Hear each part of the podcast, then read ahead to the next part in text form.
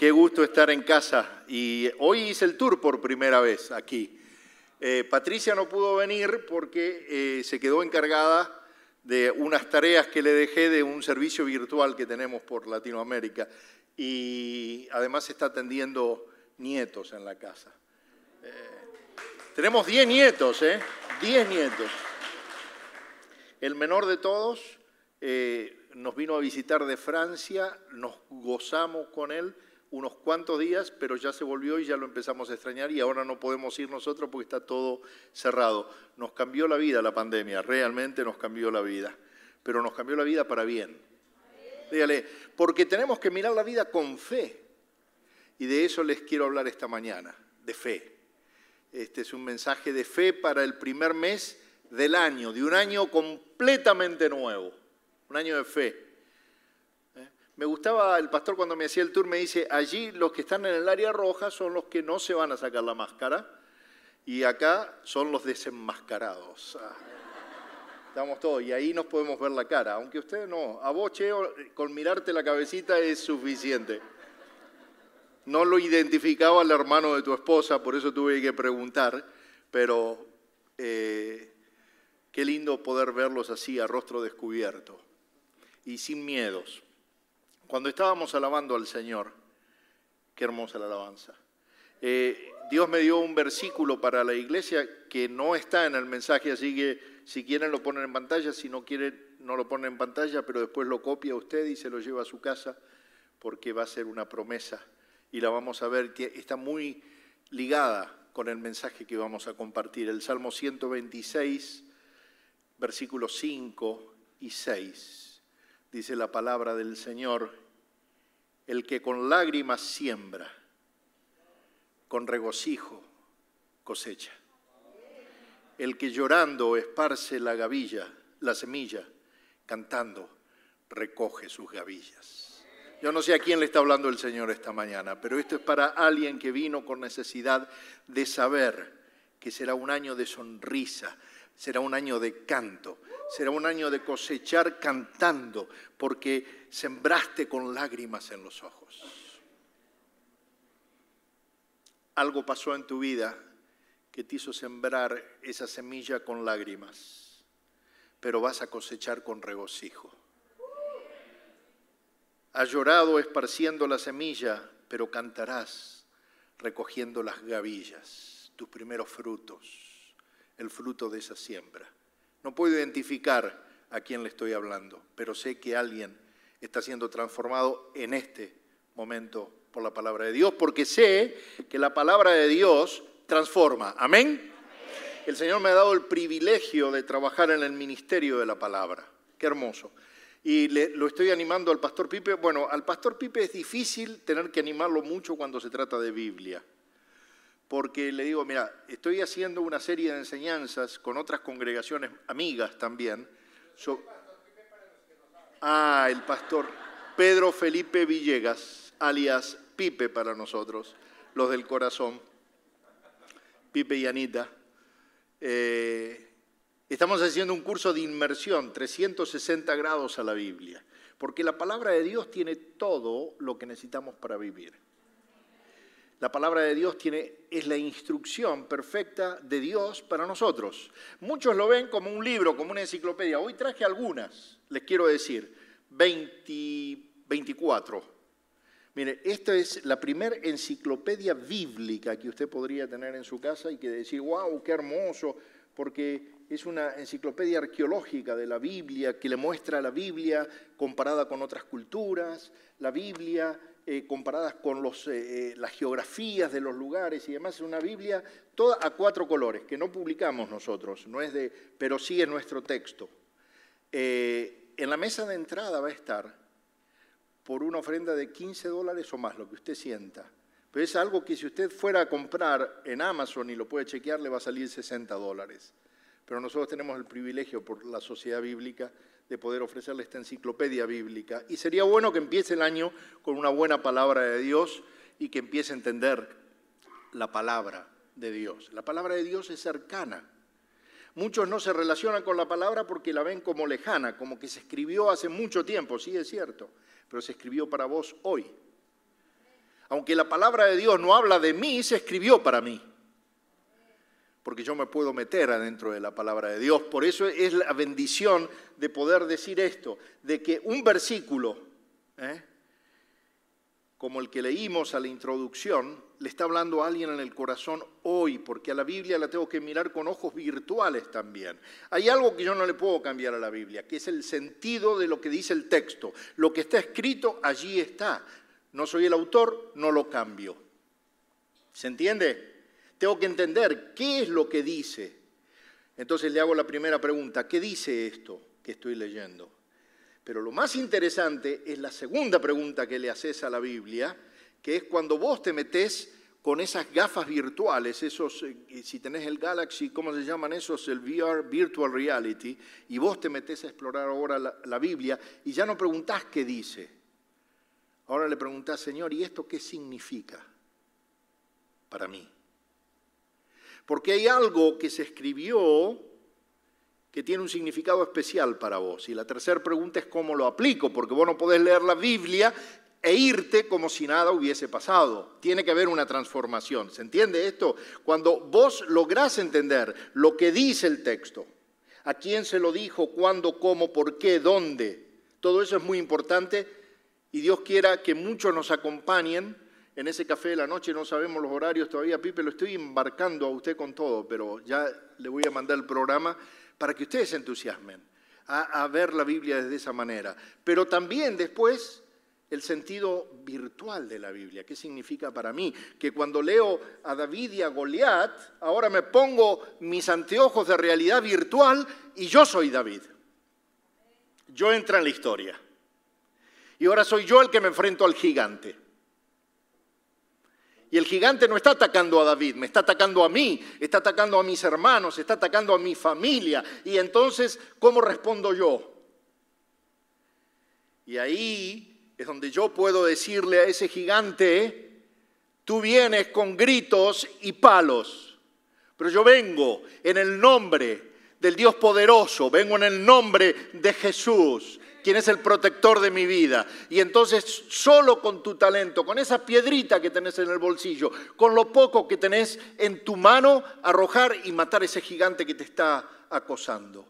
¿Eh? Ahí te metiste vos adentro del texto. Y aquello que le pasó a David, podés resolverlo vos hoy, cuando te estén golpeando la puerta, para dejarte una cédula de notificación por algo que es totalmente injusto. Aleluya. Ese no era el mensaje. ¿eh? ¿Cuánto tiempo me va a dar, pastor? Mire, 20 minutos, 30 minutos, no sé quién maneja esto acá. Pipe, el otro Pipe es el que maneja todo esto acá. ¿Eh? 30, perfecto. Con 30, mire, nos sobra. Porque un mensaje, yo siempre les digo, puede ser divino sin ser eterno. Son dos virtudes que nunca, nunca hay que mezclar dos virtudes teologales en el púlpito la divinidad con la eternidad. ¿Eh? ¿Por qué? Porque usted se va a quedar con ganas. Le quiero hablar de las primicias, le quiero hablar de los nuevos frutos, porque el comienzo del año, el comienzo de los ciclos, para Dios los ciclos son muy importantes. Y el comienzo de los ciclos es bueno para hablar de cosas buenas, para reprogramar, no en control mental, pero para reprogramarme con la palabra. Quiero hablarle de las primicias del Señor. Y voy a usar algunos textos para ponerlos a ustedes en contexto. Siempre el Señor envió en cada época una celebración. ¿Usted sabe que a Dios le gusta celebrar? Si vamos a Éxodo 23, 15 y 16, vamos a ver que el Señor habla de tres fiestas. ¿eh?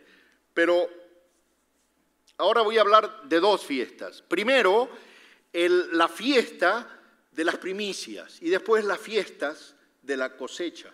Son dos fiestas que con el transcurso de unos días había que hacer.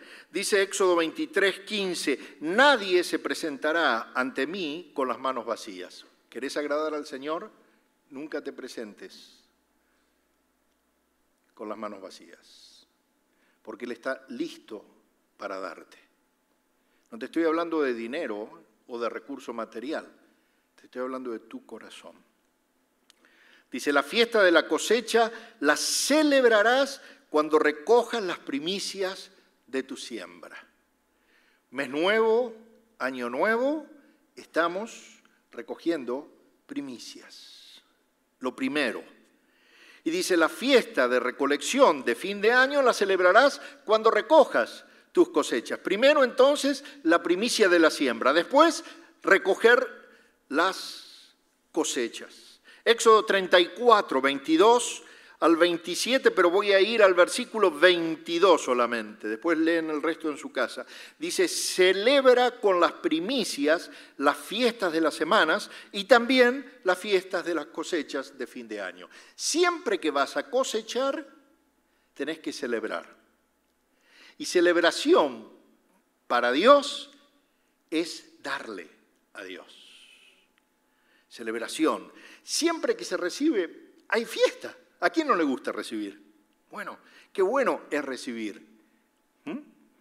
Éxodo 34, 26 y 27. Dice, lleva tus mejores primicias a la casa del Señor tu Dios. No cuezas ningún cabrito en la leche de su madre. El Señor le dijo a Moisés, pon estas palabras por escrito, pues en ellas se basa el pacto que ahora hago contigo, Israel. Acá ya nos habla de que hay que darle a Dios no solo lo primero, sino también lo mejor. Repitan conmigo, no solo lo primero, también lo mejor. Lo primero y lo mejor. Pero después dice, anótalo, pon estas palabras por escrito. No tengas miedo, anótalo. Dice, porque este es el pacto que ahora hago contigo y con Israel. Fíjate, para los que somos cristianos nacidos de nuevo, hoy que estamos viviendo el Nuevo Testamento, Israel somos nosotros, Israel es su iglesia. Este pacto fue hecho para nosotros también. Porque el Señor ya nos metió en ese pacto donde ahora no solamente le damos las primicias, porque muchos dicen, ay, pero pastor, el diezmo y las primicias son del Antiguo Testamento. Y yo le digo, tienen razón. En el Nuevo Testamento el 100% es de Dios. Y Él te deja quedarte con el 90%. El Señor te da todo, pero quiere las primicias. Ese es el Nuevo Testamento, ¿no? Entregarle todo, lo que somos, lo que tenemos, eh, lo que seremos, los sueños y también las necesidades y los fracasos y las luchas. Entregarle todo al Señor. Hoy Israel somos todos nosotros.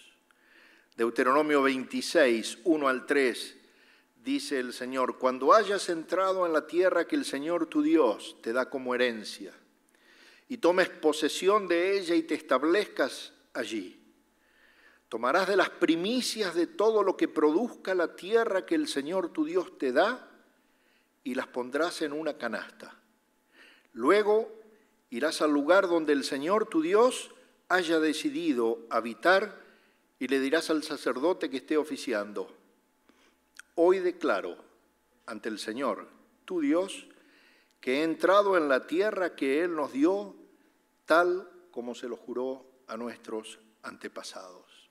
Y ahora la Biblia se convierte en un lugar donde Dios me da respuestas, pero donde yo le pregunto también a Dios. Y yo le puedo preguntar, basado en la palabra, a ustedes, iglesia, ¿cuál es tu tierra prometida? ¿Ya llegaste? Esa pregunta la podés contestar solamente vos. ¿Qué hay en tu corazón? ¿Estás viviendo en lo que Dios te prometió? ¿Estás viviendo en la promesa de Dios o todavía falta que llegues? Segunda de Reyes 4 42 y 43. Y acá voy a hacer un paro. Lo primero que les expliqué es que a Dios hay que darle las primicias, a Dios hay que darle los primeros frutos, a Dios hay que darle lo mejor. Cuando Dios te da y vos le das lo primero a Él, desatás un favor descomunal. Pero descomunal. Podríamos estar contando testimonios de un montón de hermanos hoy en esta mañana que podrían darles fe de esto que les estoy diciendo. Hace muchísimos años me invitaron a predicar a una iglesia en la pequeña Habana. Y me dieron mi primera ofrenda, Pipe. 100 dólares. Muchos años, espero que la de hoy sea más generosa. No. y ¿sabe lo que hice? Junto con mis diezmos puse esa ofrenda y le dije, Señor, esto es una primicia para mí, porque yo nunca había recibido una ofrenda. Y se la di toda al Señor. ¿Sabes qué pasó? A partir de ese momento, jamás me faltó una invitación para poder enseñar, para poder predicar, y siempre me han dado y me han dado en excelencia y en mucho, pero muchísimo, más de lo que yo pensaba. No sabía yo que con ese acto de fe estaba plantando una semilla. Y la fe es eso. ¿Qué semilla tenés en la mano? Entonces ahora quiero compartir esta palabra para ver cómo manejo las primicias. Segunda de Reyes 4, 42 y 43. Dice, de Baal Salisá llegó alguien que le llevaba al hombre de, de Dios pan de los primeros frutos. Por eso les decía, una primicia es el primer fruto, algo que Dios te da solamente a vos y que es tuyo y te lo da por primera vez. Dice, 20 panes de cebada y espigas de trigo fresco. Y Eliseo le dijo a su criado, dale de comer a la gente. ¿Cómo voy a alimentar a 100 personas con esto? replicó el criado. Pero Eliseo insistió, dale de comer a la gente, pues así dice el Señor, comerán y habrá de sobra. Querido mío, cuando Dios te da primicias y vos se las das al Señor, hay bendición. No escasa, habrá de sobra. Y cuando las primicias que el Señor te da se usan para pasar la bendición a otros, para alimentar a otros, habrá de sobra. Esto es lo que Jesús dice al ciento por uno.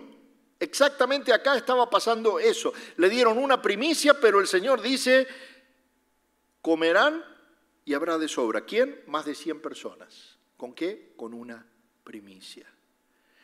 Así es que vos podés saber si tus primicias van al lugar correcto. Observa si se usan para bendecir a otros. He visto un mal en muchas iglesias, en muchas congregaciones, donde al único que le va bien es al que está acá arriba. Yo las defino como los TPMs, todos para mí. Cuando se trata de darme a mí, está todo bien. Ahora, cuando se trata de alimentar a otros, cheo, Dios les bendiga. Vi las bolsas esas en tu escritorio y también lamento por qué no pudieron entregarse, porque sé todo lo que hubo detrás de, eso. Pero cuando la iglesia está dispuesta a recibir para dar, en todo sentido, no les estoy hablando solamente de economía, ¿eh? entonces ahí tus primicias van al lugar correcto. Segunda de Crónicas 31.5 Dice, tan pronto como se dio la orden, los israelitas entregaron en abundancia, escuchen, las primicias del trigo, del vino, del aceite, de la miel, de todos los productos del campo. También dieron en abundancia el diezmo de todo. Acá me dice que la primicia es distinta al diezmo. Si ustedes piensan, no, pero es que yo estoy diezmando, gloria a Dios, no haces nada más que lo que la palabra te pide que hagas. Pero hay algo que Dios va a desatar en tu vida, que está esperando que se lo des a Él primero, antes que lo desate. Yo no sé qué es, pero vos sabés. Proverbios 3, 9 y 10 dice, honra al Señor con tus riquezas y con los primeros frutos de tus cosechas. Y así tus graneros se llenarán a reventar y tus bodegas rebosarán de vino nuevo. Querido, ¿querés en este 2021 tus graneros a reventar? ¿Quién no quiere sus graneros a reventar? Bueno, dice que hay un pasito antes, honrar a Dios con las riquezas y con los primeros frutos de las cosechas. Cantares 2.13. La higuera ofrece ya sus primeros frutos y las viñas en ciernes esparcen su fragancia. Levántate, amada mía, ven conmigo, mujer hermosa, dice el amado. Los primeros frutos, querido, querida, son para tu amado.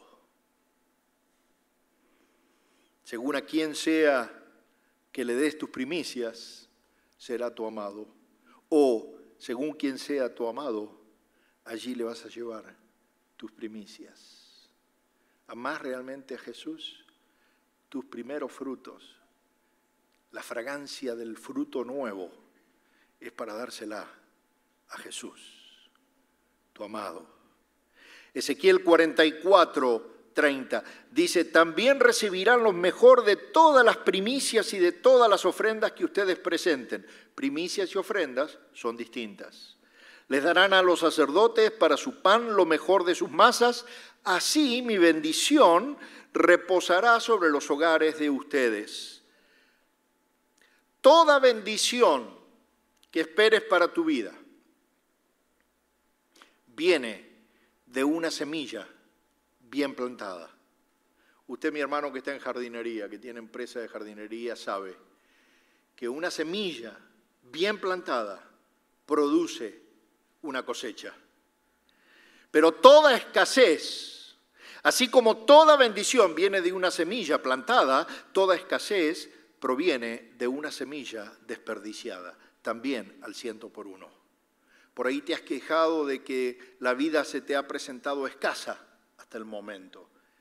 Quizás sea hora de preguntarte qué estás haciendo con tu semilla, dónde la estás plantando. Ezequiel 47, 12 dice, junto a las orillas del río crecerá toda clase de árboles frutales. Sus hojas no se marchitarán y siempre tendrán frutos. Cada mes darán frutos nuevos, primicias, porque el agua que los riega sale del templo y sus frutos servirán de alimento y sus hojas serán medicinales. Cada vez un fruto nuevo, como en Apocalipsis, como cierra el Apocalipsis, exactamente así cierra el Apocalipsis. Un fruto por mes, una primicia por mes. ¿Saben por qué? Porque están regados por agua que salen del lugar de la presencia de Dios. Plantá lo, lo más valioso que tengas para tu vida, dáselo al Señor y deja que el agua de Él riegue y haga florecer. Romanos 8:23, por si les quedaban dudas de que las primicias eran del Antiguo Testamento, quiero ir al Nuevo Testamento ahora. Romanos 8:23 dice, y no solo ella, sino también nosotros mismos, que tenemos las primicias del Espíritu, gemimos interiormente, mientras aguardamos nuestra adopción como hijos, es decir, la redención de nuestro cuerpo. Acá quiero basarme en esto. Tenemos las primicias del Espíritu. El Espíritu, Dios mismo, nos dio su primicia. Cuando Dios entregó el Espíritu, se lo dio a la iglesia en Pentecostés. Vino, los bautizó como hoy llega y te bautiza tu vida. Dios te llena de la presencia del Espíritu como primicia de las cosas del reino. Son primicias. Romanos 11, 16. Dice, hermanos, si se consagra la parte de la masa que se ofrece como primicias, también se consagra toda la masa. Si la raíz es santa, también lo son las ramas. Si se consagra, ¿qué es consagrar? Consagrar es poner en la presencia de Dios. Si se consagra el primer fruto, si consagras este primer mes de este año 2021, si te consagras en este 2021, todo lo demás, todos los 11 meses que vienen por delante, todos tus sueños, todas tus realizaciones, todos tus bienes, todo quedará consagrado. Santiago 1, 17 y 18 dice, toda buena dádiva y todo don perfecto descienden de lo alto. Todo lo bueno que te pasa viene de lo alto, donde está el Padre que creó las lumbreras celestes y que no cambia como los astros ni se mueve como las sombras.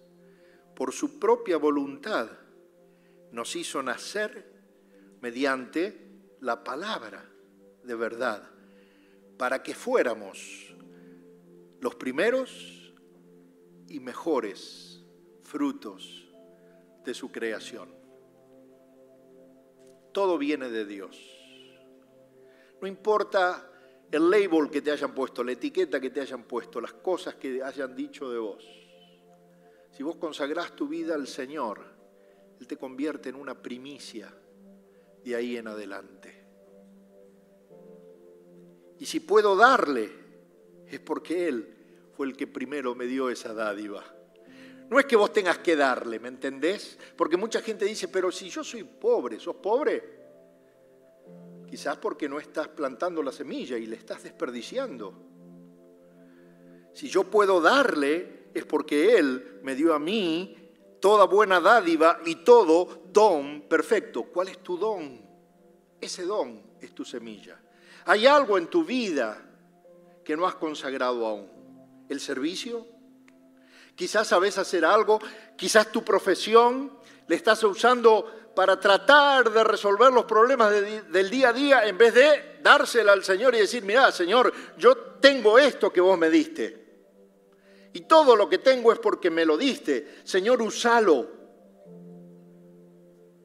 Y el Señor lo empezará a prosperar.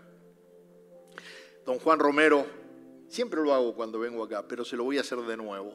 Tiene una poesía que dice, no puedo ganarle a Dios cuando se trata de dar y dice así, una cosa yo he aprendido de mi vida al caminar. No puedo ganarle a Dios cuando se trata de dar. Por más que quiera yo darle, siempre Él me gana a mí porque me devuelve mucho, mucho más de lo que di. Se puede dar sin amar, pero no se puede amar sin dar. Y si doy, no es porque tengo. Más bien, tengo porque doy. Y es que cuando Dios me pide, es que Él me quiere dar. Y es que cuando Dios me da, es que me quiere pedir. Si tú quieres, haz lo mismo y comienza a darle hoy y verás que en poco tiempo tú también podrás decir una cosa. Yo he aprendido de mi vida al caminar. No puedo ganarle a Dios cuando se trata de dar. ¿Cuál crees que sea tu primicia? Tu tiempo, tus recursos, tu talento. ¿Cuál es la semilla que vas a plantar en la presencia de Dios? Recordá, una semilla plantada es una bendición recibida. Una semilla desperdiciada es escasez. Yo no quiero que vivas una vida desperdiciada. Yo no quiero que vivas una vida de escasez. Quiero que le preguntes, Señor, ¿qué es lo que me falta darte? Y se lo consagres a Él. El Señor les bendiga. Amén.